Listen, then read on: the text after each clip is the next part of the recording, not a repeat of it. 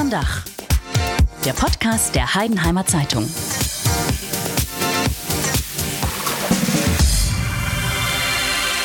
Brennende Autos, ein Molotow-Cocktail und eine tödliche Schießerei mitten auf offener Straße am helllichten Tag. Das klingt jetzt ehrlicherweise alles viel mehr nach Tatort oder nach Polizeiruf. Ja, oder wenigstens nach Berlin, Frankfurt oder Mannheim oder so, aber es klingt halt definitiv nicht nach Heidenheim an der Brenz. Fakt ist aber, genau das ist alles hier passiert, hier in Heidenheim an der Brenz.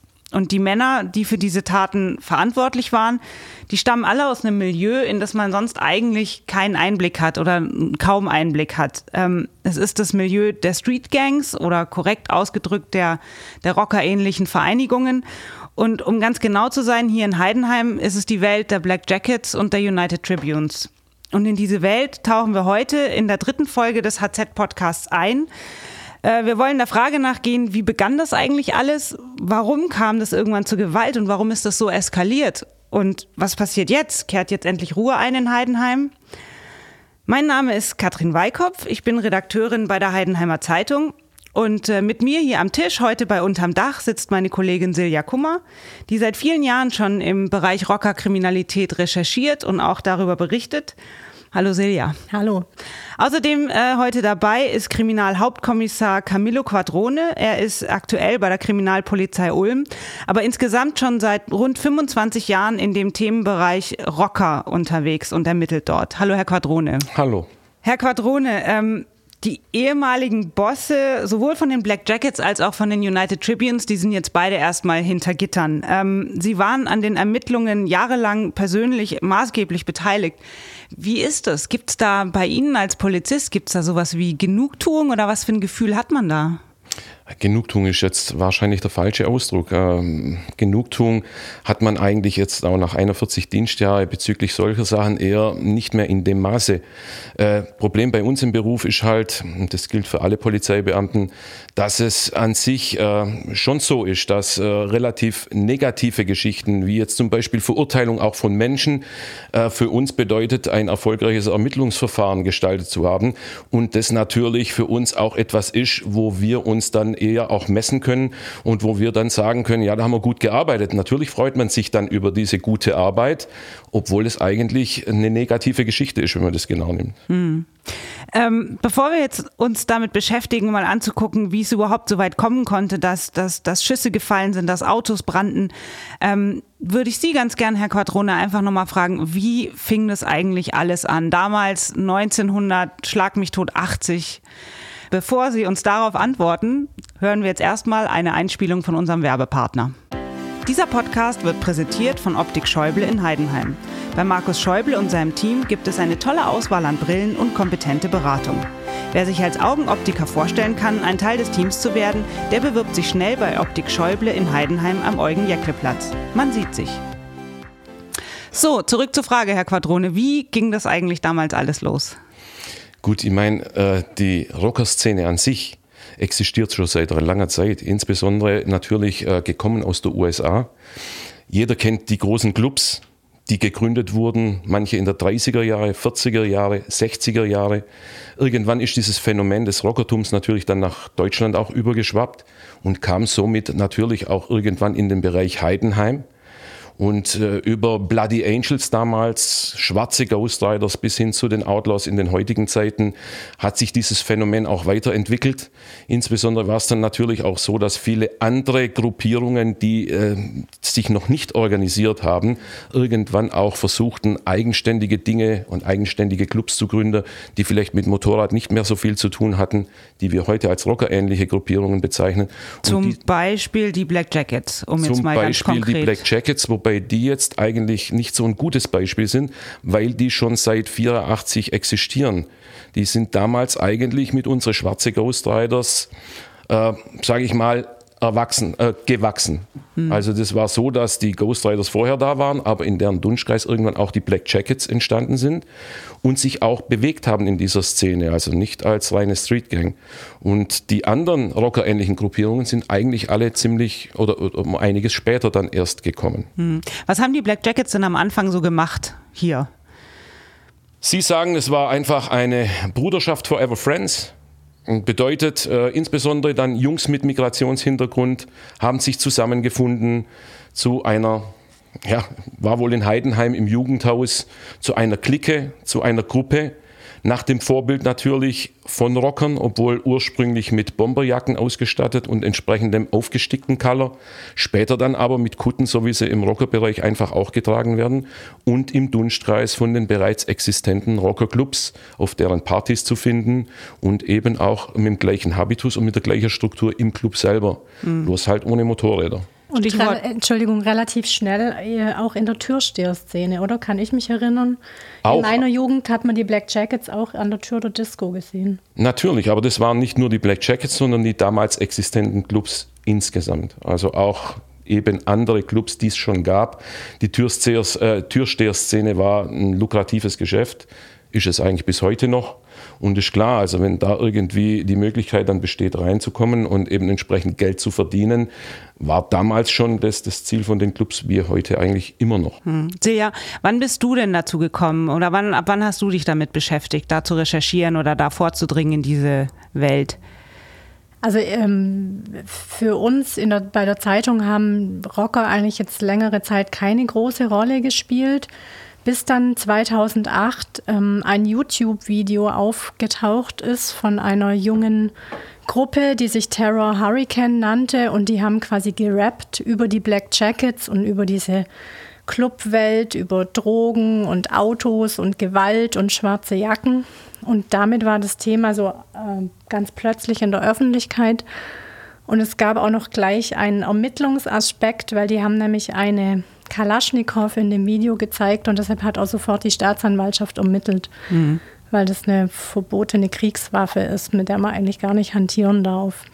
Im Nachhinein kam aber bei dem Ermittlungsverfahren, glaube ich, gar nichts Nein, raus. Nein, das war nur so der Einstieg, quasi der äh, Einstieg in überhaupt darüber zu berichten. Und dann kamen Vorfälle, die waren zunächst in Esslingen, ähm, wo sich Black Jackets geprügelt haben, sehr massiv.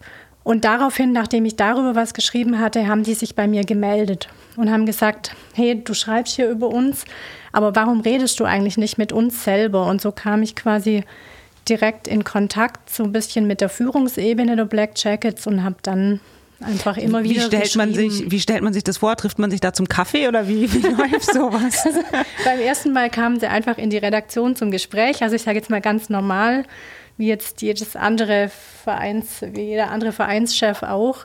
Die haben mich dann aber auch mal eingeladen zu so einer Party, die sie gefeiert haben wo ich dann auch den Herrn Quadrone, glaube ich, zum ersten Mal getroffen habe. Das klingt jetzt so äh, alles. Äh, nicht auf der Party, sondern außerhalb als Polizeibeamter. Okay. Das muss ja schon auch erwähnt sein. ähm, aber äh, es klingt jetzt alles total harmonisch und so, ähm, so wie man sich das als Außenstehender vorstellt. So kann das ja irgendwie gar nicht sein. Ist es nicht, ist es nicht gefährlich, da vorzudringen und da auch zu berichten? Und dann werden ja auch Namen genannt immer mal wieder. Also Silja, also ich sage mal, die Sache ist ja eskaliert. Die ist ja es eskaliert in Heidenheim bis zu einem Rockerkrieg. Ich glaube, das kann man schon so sagen. Herr Quadrone, das würden Sie, glaube ich, auch sagen. Diese Definitiv. Schießerei war ja der Höhepunkt. Und da war es dann natürlich schon irgendwie ernst, dieses Thema. Aber ich muss sagen, ich persönlich wurde nie irgendwie bedroht oder angegangen.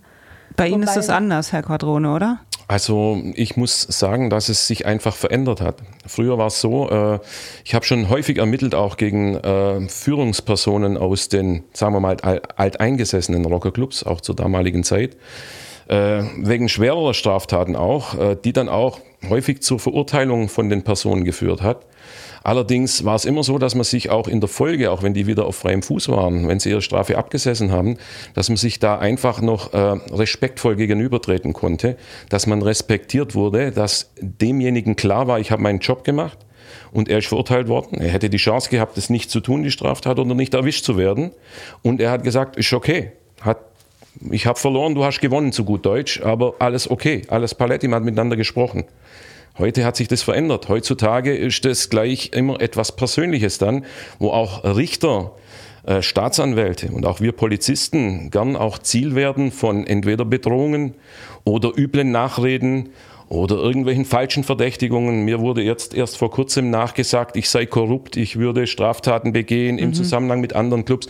Und das sind Dinge, die waren früher nicht in diesem Maße da und die gibt es halt heutzutage leider. Ja, aber Stichwort Eskalation. Es ist ja jetzt nicht nur, wie Sie beschreiben, dieses Verhalten den, den Polizeikräften gegenüber eskaliert, es ist ja auch intern eskaliert. Ähm, ich meine, die Black Jackets, soweit ich das verstanden habe, haben ja zumindest so in den ersten 20 Jahren ihres Bestehens, zumindest nach außen hin, immer suggeriert, dass sie sich von Gewalt und Gewalttaten distanzieren. Am Ende hat aber ein Black Jacket einen United Tribune erschossen. Wie konnte es zu dieser so extremen Eskalation von Gewalt kommen, sodass die sich hier auf offener Straße mit solchen, mit scharfen Waffen oder der eine dem anderen mit einer scharfen Waffe begegnet? Das ist kein Black Jackets oder United Tribunes Phänomen. Das gibt es weltweit und das gab es schon immer. Der zentrale Punkt ist die Gebietsansprüche, die erhoben werden.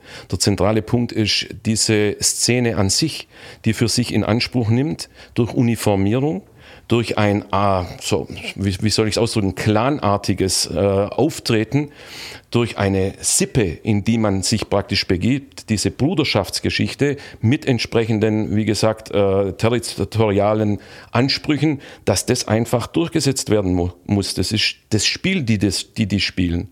Äh, ich habe es vorher der Frau Kummer auch schon gesagt, man kann es vergleichen, lapidar mit Fußball beispielsweise. Wenn jemand in den Sportverein geht, in einen Fußballclub, zieht er sich den, das Trikot von diesem Club an und uniformiert sich in diesem Augenblick. Dann begibt er sich aufs Spielfeld und auf diesem Spielfeld, äh, da bestehen Regeln. In diesem Spiel kann ich aber auch jemand anders das Schienbein brechen oder den Arm, ohne dass mir was passiert, so gesehen. Ich äh, ordne mich unter diesen Regeln und so ist es in der Szene aus deren Sicht auch. Wir vertreten nicht die Meinung, dass es so sein muss, aber wir sehen, dass es so ist. Die sagen, wer sich eine Kutte anzieht und wer Farben hinten drauf macht, der begibt sich auf unser Spielfeld und dann gelten unsere Regeln. Und wenn wir der größte Club sind und sagen, ihr seid hier nicht erwünscht, dann habt ihr die Farben wieder abzulegen. Und wenn das nicht passiert, dann eskaliert die Geschichte. Und das genau ist in Heidenheim passiert. Ganz konkret ist es passiert, als ähm, die United Tribunes in den Raum hier vorgedrungen sind und äh, damals dieses berühmt-berüchtigte Treffen in Oggenhausen abgehalten haben. Ist das der Punkt gewesen, wo dann bei den Black Jackets der Vorhang runtergegangen ist? Kann man das so sagen? Nein, das Ganze hat schon weitaus früher begonnen. Okay. Es war schon 2012 die Intention der United Tribunes hier in Heidenheim Fuß zu fassen. Durch andere äh, agierende Personen. Auch da waren es hauptsächlich die Black Jackets, die das unterbunden haben, schon zu Beginn dieses Phänomens. Woanders gab es da schon Tribunes. Villingen-Schwenningen, Geburtsort von den Tribunes, dann äh, Stuttgart und so weiter und so fort. Aber hier in Heidenheim halt noch nicht. Und es wurde unterbunden. Dann kam dieses unsägliche 2015, als dann der spätere Präsident der United Tribunes, Ulm Heidenheim, den Antrag wohl gestellt hat in der Szene, in der örtlichen Szene, hier ein Chapter eröffnen zu dürfen. Und das ist wohl äh, ablehnend beschieden worden. Und er hat sich nicht dran gehalten. Mhm. Und dann hat sich das hochgeschaukelt. Am Anfang waren alle Clubs dagegen. Letztlich hat sich das aber irgendwann zugespitzt auf das Aufeinandertreffen von zwei Chaptern, also dieses Chapter Ulm-Heidenheim der United Tribunes und das Gingener Riverside Chapter der Black Jackets. Und da gab es wechselseitige Straftaten, die ja jetzt auch schon zur Genüge vor Gericht thematisiert wurden, mit Brandstiftungen, Körperverletzungen und, und, und, bis hin dann letztlich zu einem fatalen Tötungsdelikt in der Klischestraße in Heidenheim. Mhm. Ähm, wenn Sie das so berichten, dann, dann zeugt es ja auch davon, und ist ja vor Gericht auch klar geworden, immer wieder, die Polizei hatte ja von vielen Dingen im Voraus schon Kenntnis. Es sind auch schon Telefone abgehört worden, als diese Schießerei stattfand.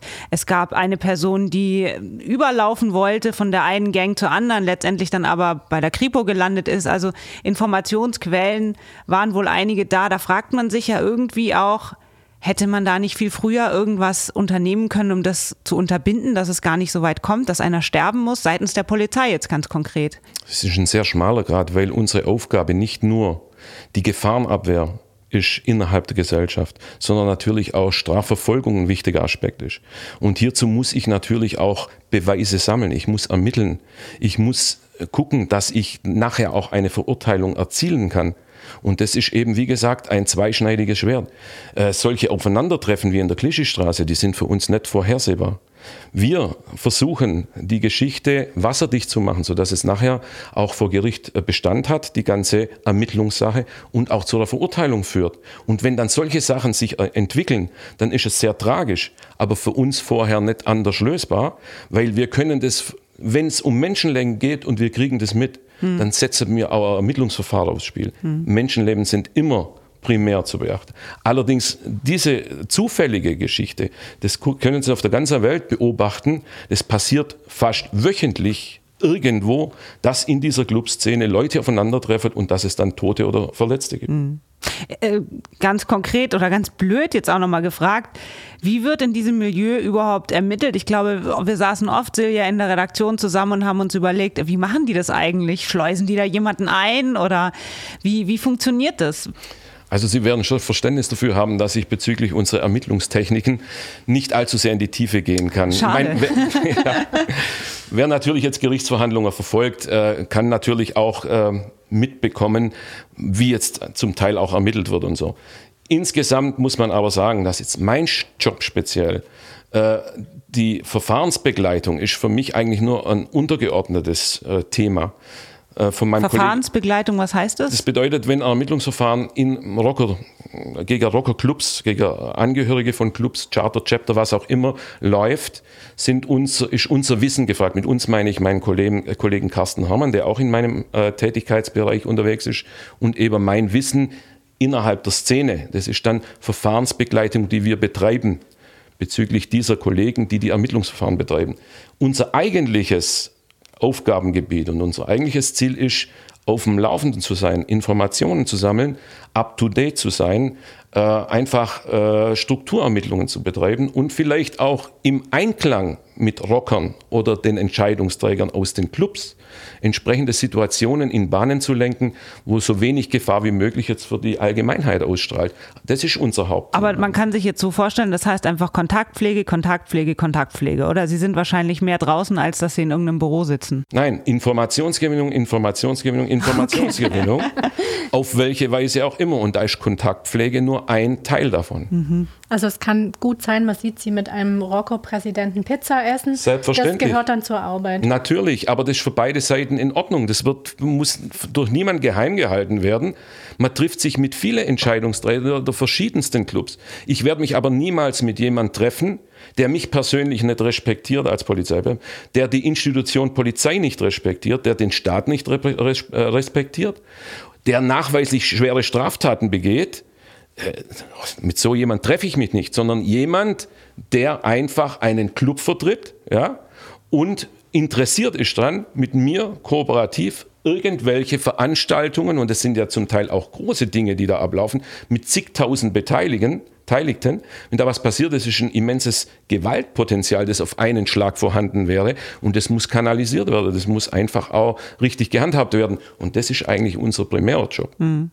Sie müssen sich jetzt ja neue Kontaktpartner wahrscheinlich auch suchen. Ich meine, die, die, die äh, ehemaligen Chefs der beiden großen Gruppierungen sind jetzt erstmal im Knast. Und man fragt sich ja schon, gibt es diese Gruppen jetzt überhaupt noch? Werden diese Lücken in der Führungsriege, die da jetzt ja geschaffen worden sind durch die Justiz, wenn man so will, ähm, werden diese Lücken nachbesetzt oder äh, zerfällt das im Moment? Also da kann ich natürlich jetzt nicht megamäßig in die Tiefe gehen, was unsere Erkenntnisse anbelangt. Ich kann aber, sicherlich sage ich nicht zu viel und das ist auch allgemein bekannt, dass solche Vakuumsituationen sehr schnell wieder ausgefüllt werden. Meist durch diese Clubs, die sie hinterlassen haben, indem einfach personell irgendwas ausgetauscht wird. Vielleicht aber auch durch das Entstehen anderer Clubs, die einfach in dieses Vakuum eindringen. Äh, mit dem ist auch zu rechnen jetzt bei uns, was das Erste anbelangt. Hm. Hier speziell im Bereich Heidenheim. Wobei die Black Jackets ähm, eher keine Rolle mehr spielen. Nein, oder? die Black Jackets, da muss man sagen, dass also unseren Erkenntnissen nach das Phänomen Black Jackets in Deutschland zumindest äh, fast bis auf Null zurückgegangen ist bezieht sich nicht auf das Ausland, wo das offensichtlich noch existiert, das Phänomen, insbesondere auch in Holland. Aber hier in Deutschland, aufgrund dieser Geschehnisse, ist das Phänomen fast verschwunden. Wir haben Kenntnis von drei Chaptern, die noch existieren, von einstmals über 60. Und das ist schon ein immenser Rückgang natürlich. Ist es denn dann so, dass jetzt andere Gruppen in dieses Vakuum vordringen, also aus dem Ulmer Raum, aus dem Stuttgarter Raum? Ähm, wird dieses Pflaster Heidenheim jetzt von außerhalb besetzt? Wie läuft sowas? Also in diesem speziellen Fall besteht ja nach wie vor nicht das Interesse der alteingesessenen Clubs, dass dieser Club hier in unserer Gegend existiert, sage ich jetzt mal. Das war ja auch der Grund, weshalb es zu diesen Eskalationen gekommen ist. Natürlich hat jetzt dieser Club sich gehalten, dieses Chapter, sage ich jetzt mal. Wir sprechen jetzt von den Tribunes. Ja, genau. Und ich bin fast der Meinung, dass dieses Vakuum durch Nachwuchs aus den eigenen Reihen möglicherweise wieder ausgefüllt werden könnte, ohne jetzt zu weit gehen zu wollen in meine Spekulationen. Hm. Also so sieht es zumindest aus. Ähm, wenn man sich das so anschaut hier in Heidenheim, ich meine, es gibt jetzt nicht sehr viele Diskos, wo dieses Türstehen ähm, ja ein Thema ist. Ähm, das Rotlichtmilieu ist in Heidenheim auch überschaubar, würde ich jetzt mal behaupten. Ähm, ist Heidenheim eigentlich überhaupt ein lukratives Pflaster für solche Gruppen? Und ich meine, womit verdienen die ihr Geld? Verdienen die ihr Geld hier? Verdienen die es woanders? Warum dann überhaupt diese Gebietskämpfe? Also woher kommt das viele Geld, das sich in Form dieser großen, dicken Autos manifestiert, die man bei dem einen oder anderen Clubchef ja äh, vor der Tür stehen hat sehen oder ihn rumfahren hat sehen? Also damit? ich muss natürlich jetzt klipp und klar mal eine Unterscheidung treffen. Man darf nicht jeden Club, jedes Chapter-Charter über einen Kamm scheren. Es gibt äh, individuell derart große Unterschiede. Es gibt auch bei den großen Clubs, äh, von den weltweit großen Clubs, einzelne Chapter, Charter, bei denen die Leute ganz normalen Berufen nachgehen und möglicherweise in keinster Weise kriminelle Aktivität an der Tag legen, um irgendwie Geld zu verdienen. Gibt's. Es gibt andererseits von dem gleichen Club Chapter Charter, die ausschließlich durch kriminelle Aktivitäten Geld verdienen. Es geht auch nicht darum, dass in Heidenheim ein lukrativer Ground wäre für irgendwelche Geld. Erlangungen. Um das geht's nicht. Es geht darum, dass Heidenheim die Heimat ist von den Leuten, die hier agieren und dass die dieses Gebiet für sich beanspruchen, für ihren Club. Zumindest aus meiner Sicht. Die Folge mit irgendwelchen kriminellen Machenschaften bezüglich der Geldgewinnung, das muss nicht in Heidenheim sein. Wenn Sie jetzt sagen, Heidenheim hat kein großes Rotlicht mehr, das stimmt. Und da ist auch eigentlich alles schon vergeben. Für die gibt es dann aber auch keine Grenzen. Die gehen dann halt woanders hin. Die, für die spielen auch Distanzen keine Rolle. Und ich habe auch schon beobachtet, beziehungsweise nicht bloß ich, sondern meine Kollegen allgemein, dass eben im Rotlichtbereich, sofern die Clubs nicht offensiv öffentlich auftreten, hier auch ein Gentleman Agreement selbst zwischen großen verfeindeten Clubs besteht. Dass wenn es ums Business geht, das heißt auch Take Care of Business, dass man einfach sich gegenseitig nicht ins Gehege kommt, obwohl man sich fast über den Weg läuft, mhm. solange man die Farben nicht repräsentiert. Und so ist es zu sehen. Die Örtlichkeiten spielen nur für ihre ihre Revierkämpfe, für, ihr, für, für das, was sie für sich beanspruchen, mhm, eine okay. Rolle. Verstehe, aber das ist deswegen, Silja, ja auch in deiner Arbeit immer wieder wichtig gewesen, eben nicht nur zu gucken, was passiert hier, sondern was passiert anderswo in Baden-Württemberg. Genau, man, man muss, glaube ich, immer so ein bisschen die, die Verflechtungen betrachten. Man muss gucken, wer hat mit wem zu tun, wer, wer, wer kennt wen. Und es ist vielleicht so ein bisschen auch wie in der Fußball- Fanszene, es gibt halt verfeindete Clubs und solche, die miteinander können und dann fährt man schon auch mal irgendwo hin, um die anderen zu unterstützen oder zu bekämpfen, je nachdem. So kann man es vergleichen. Es ist fast manchmal aber noch ein bisschen krasser, weil die, das Bekämpfen, das geht dann richtig heftig zur Sache. Also die Unterstützung innerhalb Rockerclubs, die ist natürlich äh, eine ganz andere wie jetzt bei Fußballclubs, wenn eben irgendwo ein Club ein Problem hat und er ruft um Unterstützung dann hat die auch zu kommen. Und dann ist es egal, ob ein Chapter sagt, mit der Sache irgendwo anders, im anderen Land habe ich nichts zu tun. Ich darf an diese Rockerkriege in Skandinavien erinnern, vor vielen Jahren, mhm. bei denen echt viele Menschen auch ums Leben gekommen sind. Da sind Rocker, wenn man jetzt Bandidos und Hells Angels nimmt, auch von ganz anderen Kontinenten hierher entsandt worden, um zu kämpfen. Und wie gesagt, also für uns immer ein Pulverfass, Egal, ob es momentan ruhig ist, weil von jetzt auf nachher, egal an welchem Punkt der Welt es brennt, können die besten befreundeten Clubs zu erbitternden Feinden von heute auf morgen werden. Das führt mich direkt zu der Frage, wie die, glaube ich, jeden in und um Heidenheim interessiert. Ähm, man kann sich an diesen Belagerungszustand erinnern, der hier geherrscht hat in der Stadt, sowohl nach dieser Schießerei zum einen durch die Kuttenträger aller Couleur und zum anderen aber auch diese immense Polizeipräsenz, die tagelang hier in der Stadt zu sehen war. Das ist ja auch nichts, was man als Bürger irgendwie anstrebt. Man möchte ja, dass die Sicherheit gewährleistet ist, ohne dass man all diese Menschen sehen muss. Deswegen kehrt jetzt in Heidenheim endlich mal Ruhe ein oder vorerst Ruhe oder wie könnte es jetzt weitergehen? Wie ist da Ihr, Ihre Prognose? Wie ich bereits sagte, momentan herrscht Ruhe wie lange das so bleibt, ist für uns in keinster Weise absehbar. Sollte, äh, wie gesagt, irgendwo ein Konflikt entstehen, der sich nach hier dann auswirkt, dann ist von heute auf morgen wieder Ruhe rum. Das ist halt bei uns, wir sind, muss man auch dazu sagen, in Baden-Württemberg das Präsidium mit der höchsten Club-Chapter-Charter-Dichte in ganz Baden-Württemberg.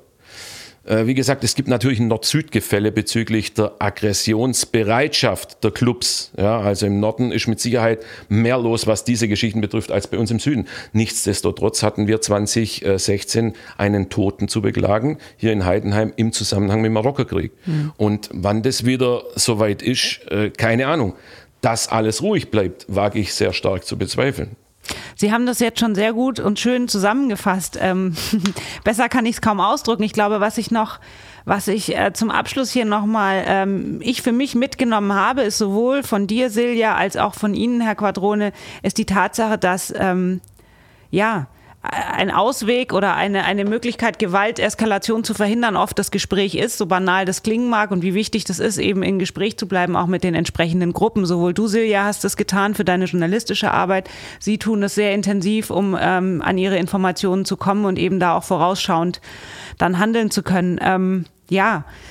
Wie es weitergeht, wird die Zukunft zeigen. So ein bisschen sitzen wir auf einem Pulverfass nach wie vor, so habe ich Sie jetzt verstanden, Herr Quadrone, aber im Moment ruht der oder schläft der Vulkan, wenn man so will, um das jetzt mal ganz bildhaft ausdrücken zu wollen. Ich möchte mich ganz herzlich bedanken, dass Sie beide heute bei uns waren, bei dieser dritten Folge von Unterm Dach, dem Podcast der Heidenheimer Zeitung. Ähm, wenn Sie, liebe Hörer, uns Ihr Feedback geben wollen, dann können Sie das gerne tun. Und zwar geht es, wenn Sie uns gerade auf der Homepage der HZ hören, direkt unter diesem Podcast. Ansonsten ähm, finden Sie weitere Infos zu unserem Podcast auch unter hz.de slash podcast. Und ich hoffe, hoffe, wir hören uns beim nächsten Mal wieder. Mir hat es viel Spaß gemacht, heute über dieses doch schwierige Thema zu sprechen. Und ähm, ja, bis zum nächsten Mal. Tschüss und vielen Dank Ihnen beiden. Aber auch zu danken. Dankeschön.